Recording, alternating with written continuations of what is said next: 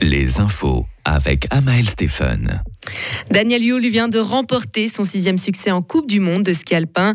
C'est la deuxième fois qu'il triomphe à Kitzbühel après une victoire en 2020. Septième à la première manche, le Valaisan a sorti le grand jeu sur le second parcours. Il a aussi profité de l'élimination de Manuel Feller, l'Autrichien qui avait fait le meilleur temps lors de sa première manche. Une victoire d'autant plus spéciale après les courses difficiles vécues à Adelboden et Wengen, où il avait terminé à chaque fois onzième. Et maintenant, en ski freestyle, André Ragetti a remporté l'épreuve de slopestyle de la Coupe du Monde à l'occasion du Lax Open. Le Crison s'est imposé chez lui devant l'Américain Alexander Hall et le Norvégien Birkrud. C'est la onzième fois qu'André Ragetti triomphe en Coupe du Monde.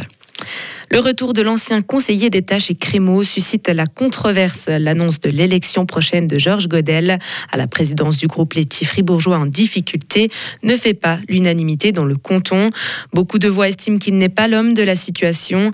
Âgé de bientôt 71 ans, il devrait intervenir dans le cadre d'une assemblée générale extraordinaire le 3 février prochain. Le couple franco-allemand appelé à devenir pionnier pour la refondation de l'Europe. Emmanuel Macron et Olaf Scholz ont affiché aujourd'hui à Paris une unité retrouvée de la locomotive franco-allemande. C'est à l'occasion du 60e anniversaire du traité de réconciliation que les deux pays se sont réunis.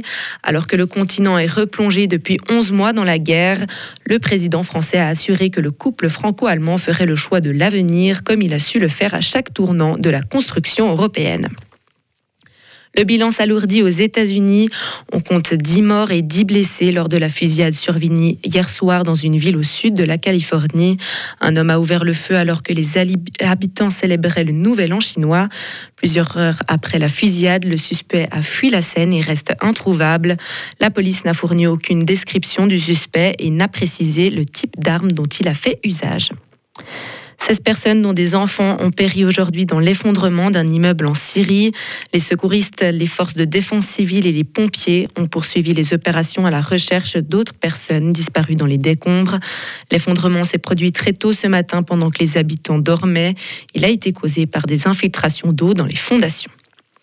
Et pour terminer, la Chine enregistre près de 13 000 décès liés au Covid cette semaine. Selon la société britannique d'analyse médicale Airfinity, le nombre quotidien de décès dus au Covid en Chine devrait grimper jusqu'à environ 36 000 à l'occasion des congés du Nouvel An lunaire. Cette même société estimait également que plus de 600 000 personnes sont mortes de la maladie depuis l'abandon par la Chine des restrictions en décembre. Retrouvez toute l'info sur frappe et frappe.ch.